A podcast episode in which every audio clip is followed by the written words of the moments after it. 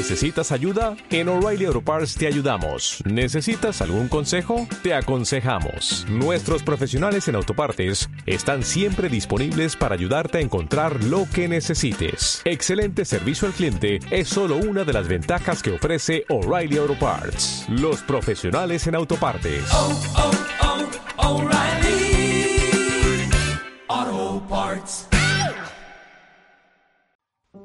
Capítulo 12. La declaración de Alicia. Estoy aquí, gritó Alicia. Y olvidando, en la emoción del momento, lo mucho que había crecido en los últimos minutos, se puso en pie, con tal precipitación que golpeó con el borde de su falda el estrado de los jurados. Y todos los miembros del jurado cayeron de cabeza encima de la gente que había debajo, y quedaron allí, pataleando y agitándose, y esto le recordó a Alicia intensamente la pecera de peces de colores que ella había volcado sin querer la semana pasada. Os ruego que me perdonen, exclamó Alicia en tono consternado, y empezó a levantarlos a toda prisa, pues no podía apartar de su mente el accidente de la pecera, y tenía la vaga sensación de que era preciso recogerlas cuanto antes y devolverlos al estrado, o de lo contrario moriría. El juicio no puede seguir, dijo el rey con voz muy grave, hasta que todos los miembros del jurado hayan ocupado debidamente sus puestos. Todos los miembros del jurado, repitió con mucho énfasis, mirando severamente a Alicia mientras decía estas palabras. Alicia miró hacia el estrado del jurado y vio que con las prisas había colocado la lagartija cabeza abajo, y el pobre animalito, incapaz de incorporarse, no podía hacer otra cosa que agitar melancólicamente la cola. Alicia lo cogió inmediatamente y lo colocó en la postura adecuada. Aunque no creo que sirva de gran cosa, se dijo para sí. Me parece que el juicio no va a cambiar en nada por el hecho de que ese animalito esté de pie o de cabeza. Tan pronto como el jurado se hubo recobrado un poco del shock que había sufrido y hubo encontrado y emborlado todas sus tizas y pizarras, se pusieron todos a escribir con gran diligencia para consignar la historia del accidente. Todos menos la lagartija, que parecía haber quedado demasiado impresionada para hacer otra cosa que estar allí sentada, con la boca abierta, los ojos fijos en el techo de la sala. ¿Qué sabes tú de este asunto? le dijo el rey Alicia. Nada, dijo Alicia. ¿Nada de nada? insistió el rey. Nada de nada, dijo Alicia. Esto es algo realmente trascendente, dijo el rey dirigiéndose al jurado. Y los miembros del jurado estaban empezando a notar esto en sus pizarras, cuando intervino a toda prisa el conejo blanco. Naturalmente, Su Majestad ha querido decir intrascendente, dijo en tono muy respetuoso, pero frunciendo el ceño y haciéndole signos de inteligencia al rey mientras hablaba. Intrascendente es lo que he querido decir, naturalmente, se apresuró a decir el rey y empezó a mascullar para sí, trascendente, intrascendente, trascendente, intrascendente, como si estuviera intentando decidir qué palabra sonaba mejor. Parte del jurado escribió trascendente y otra parte escribió intrascendente.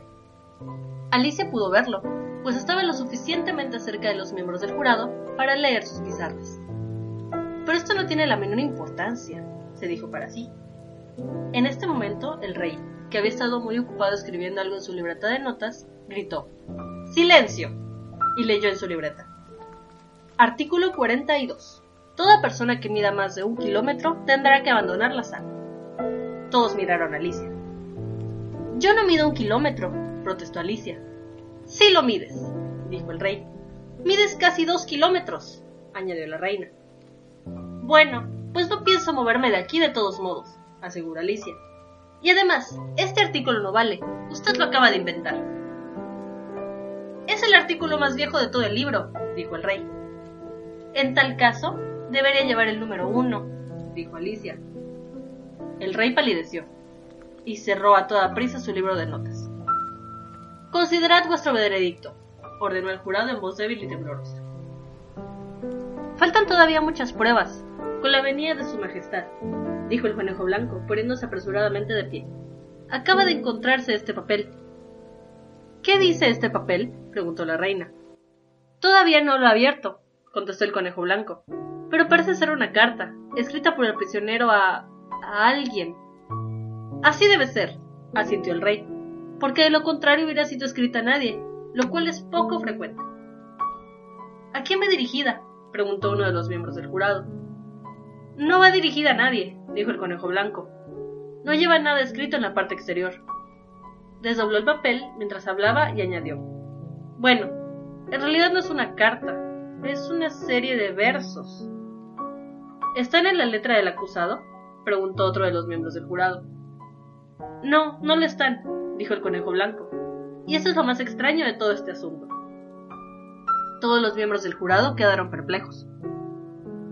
Debe de haber imitado la letra de otra persona, dijo el rey. Todos los miembros del jurado respiraron con alivio. Con la venida de Su Majestad, dijo el ballet, yo no he escrito este papel, y nadie puede probar que lo haya hecho, porque no hay ninguna firma al final del escrito. Si no lo has firmado, dijo el rey, eso no hace más que agravar tu culpa. Lo tienes que haber escrito con mala intención, o de lo contrario habrías firmado con tu nombre como cualquier persona honrada. Un unánime aplauso siguió estas palabras. En realidad, era la primera cosa sensata que el rey había dicho en todo el día. Esto prueba su culpabilidad, naturalmente, exclamó la reina. Por lo tanto, que le corten. Esto no prueba nada de nada, protestó Alicia, si ni siquiera sabemos lo que hay escrito en el papel. Léelo, ordenó el rey al conejo blanco. El conejo blanco se puso las gafas. ¿Por dónde debo empezar con la venida de su majestad? preguntó. Empieza por el principio, dijo el rey con gravedad, y sigue hasta llegar al final, y ahí te paras. Se hizo un silencio de muerte en la sala mientras el conejo blanco leía los siguientes versos. Dijeron que fuiste a verla, y que a él le hablaste de mí. Ella probó mi carácter y yo a nadar no aprendí. Él dijo que yo no era. Bien sabemos que es verdad. Pero si ella insistiera, ¿qué te podría pasar? Yo di una, ellos dos. Tú nos diste tres o más. Todas volvieron a ti y eran mías tiempo atrás. Si ella y yo tal vez nos vemos, mezclados en este lío, él espera tú los libres y sean como al principio. Me parece que tú fuiste, antes del ataque de ella, entre él y yo y aquello, un motivo de querella. No dejes que él sepa nunca que ella los quería más, pues debe haber un secreto y entre tú y yo ha de quedar. Esta es la prueba más importante que hemos obtenido hasta ahora, dijo el rey, frotándose las manos. Así pues, que el jurado proceda a... Si alguno de vosotros es capaz de explicarme este galimatías, dijo Alicia, había crecido tanto en los últimos minutos que no le daba ningún miedo interrumpir al rey. Le doy seis peniques. Yo estoy convencida de que estos versos no tienen pies ni cabeza. Todos los miembros del jurado escribieron en sus pizarras. Ella está convencida de que estos versos no tienen pies ni cabeza. Pero ninguno de ellos se atrevió a explicar el contenido del escrito. Si el poema no tiene sentido, dijo el rey, eso nos evitará muchas complicaciones, porque no tendremos que buscárselo. Y, sin embargo, siguió apoyando el papel sobre sus rodillas y mirándolo con ojos entornados, me parece que yo veo algún significado. Y yo a nadar no aprendí. Tú no sabes nadar. ¿O si sabes? añadió dirigiéndose al ballet. El ballet sacudió tristemente la cabeza. ¿Tengo yo aspecto de saber nadar? dijo. Desde luego no lo tenía, ya que estaba hecho enteramente de cartón.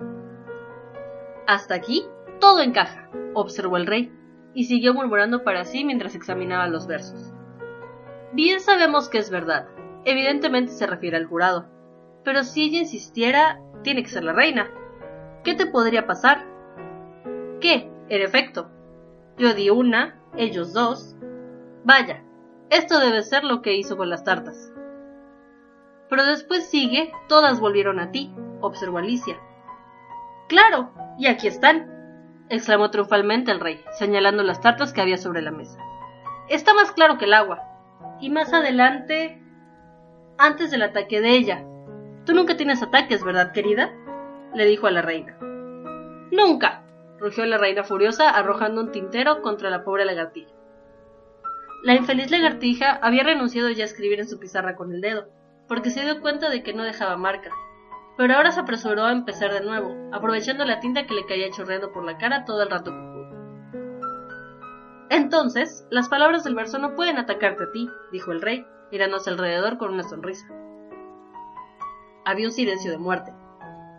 Es un juego de palabras, tuvo que explicar el rey con acritud. Y ahora todos rieron. Que el jurado considere su veredicto, ordenó el rey por centésima vez aquel día. No, no, protestó la reina. Primero la sentencia, el veredicto después. Valiente idiotez, exclamó Alicia alzando la voz. ¿Qué ocurrencia pedir la sentencia primero? Cállate la boca, gritó la reina poniéndose color púrpura. No quiero, dijo Alicia. ¡Que le corten la cabeza! chilló la reina a grito pelado. Nadie se movió. ¿Quién le va a hacer caso? dijo Alicia. Al llegar a este momento ya había crecido hasta su estatura normal. No sois todos más que una baraja de cartas. Al oír esto, la baraja se elevó por los aires y se precipitó en picada contra ella.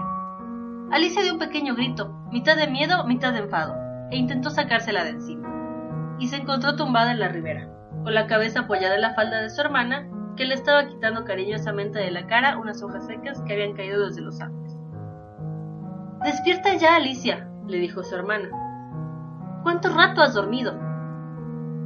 Oh, he tenido un sueño tan extraño, dijo Alicia, y le contó a su hermana, también como sus recuerdos se lo permitían, todas las sorprendentes aventuras que hemos estado leyendo. Y cuando hubo terminado, su hermana le dio un beso y le dijo, Realmente ha sido un sueño extraño, cariño. Pero ahora corre a merendar, se está haciendo tarde. Así pues, Alicia se levantó y se alejó corriendo de ahí. Y mientras corría, no dejó de pensar en el maravilloso sueño que había tenido. Pero su hermana siguió sentada allí, tal como Alicia le había dejado, la cabeza apoyada en una mano, viendo cómo se ponía el sol y pensando en la pequeña Alicia y en sus maravillosas aventuras, hasta que también ella empezó a soñar a su vez, y este fue su sueño. Primero soñó la propia Alicia, y le pareció sentir de nuevo las manos de la niña apoyadas en sus rodillas, y ver sus ojos brillantes y curiosos fijos en ella. Oía todos los tonos de su voz, y veía el gesto con el que apartaba los cabellos que siempre le caían delante de los ojos. Y mientras los oía o imaginaba que los oía, el espacio que la rodeaba cobró vida y se pobló con los extraños personajes del sueño de su hermana. La alta hierba se agitó a sus pies cuando pasó corriendo el conejo blanco. El asustado ratón chapoteó en un estanque cercano. Pudo oír el tintineo de las tazas de porcelana mientras la liebre de marzo y sus amigos proseguían aquella merienda interminable y la penetrante voz de la reina ordenando que se cortara la cabeza a sus invitados. De nuevo, el bebé cerdito estornudó en brazos de la duquesa, mientras platos y fuentes se estrellaban a su alrededor. De nuevo se llenó el aire con los graznidos del grifo, el chirrar de la tiza de la lagartija y los aplausos de los reprimidos conejillos de indias, mezclando todo con el instante sollozar de la falsa tortuga. La hermana de Alicia estaba sentada allí, con los ojos cerrados, y casi creyó encontrarse ella también en el país de las maravillas. Pero sabía que le bastaba volver a abrir los ojos para encontrarse de golpe la aburrida realidad. La hierba sería solo agitada por el viento, y el chapoteo del estanque se debería al temblor de las cañas que crecían en él. El tintineo de las tazas de té se transformaría en el resonar de unos encerros, y la penetrante voz de la reina en los gritos de un pastor. Y los estornudos del bebé, los graznidos del grifo y todos los otros ruidos misteriosos se transformarían, ella lo sabía, en el confuso rumor que llegaba desde una granja vecina, mientras el lejano balar de los rebaños sustituía los sollozos de la falsa tortuga. Por último, imaginó cómo sería, en el futuro, esta pequeña hermana suya. ¿Cómo sería Alicia cuando se convirtiera en una mujer? Y pensó que Alicia conservaría a lo largo de los años el mismo corazón sencillo y entusiasta de su niñez y que reuniría a su alrededor a otros chiquillos y haría brillar los ojos de los pequeños al contarles un cuento extraño. Quizás este mismo sueño del país de las maravillas que había tenido años atrás, y que Alicia sentiría las pequeñas tristezas y se alegraría con los ingenuos goces de los chiquillos, recordando su propia infancia y los felices días de verano.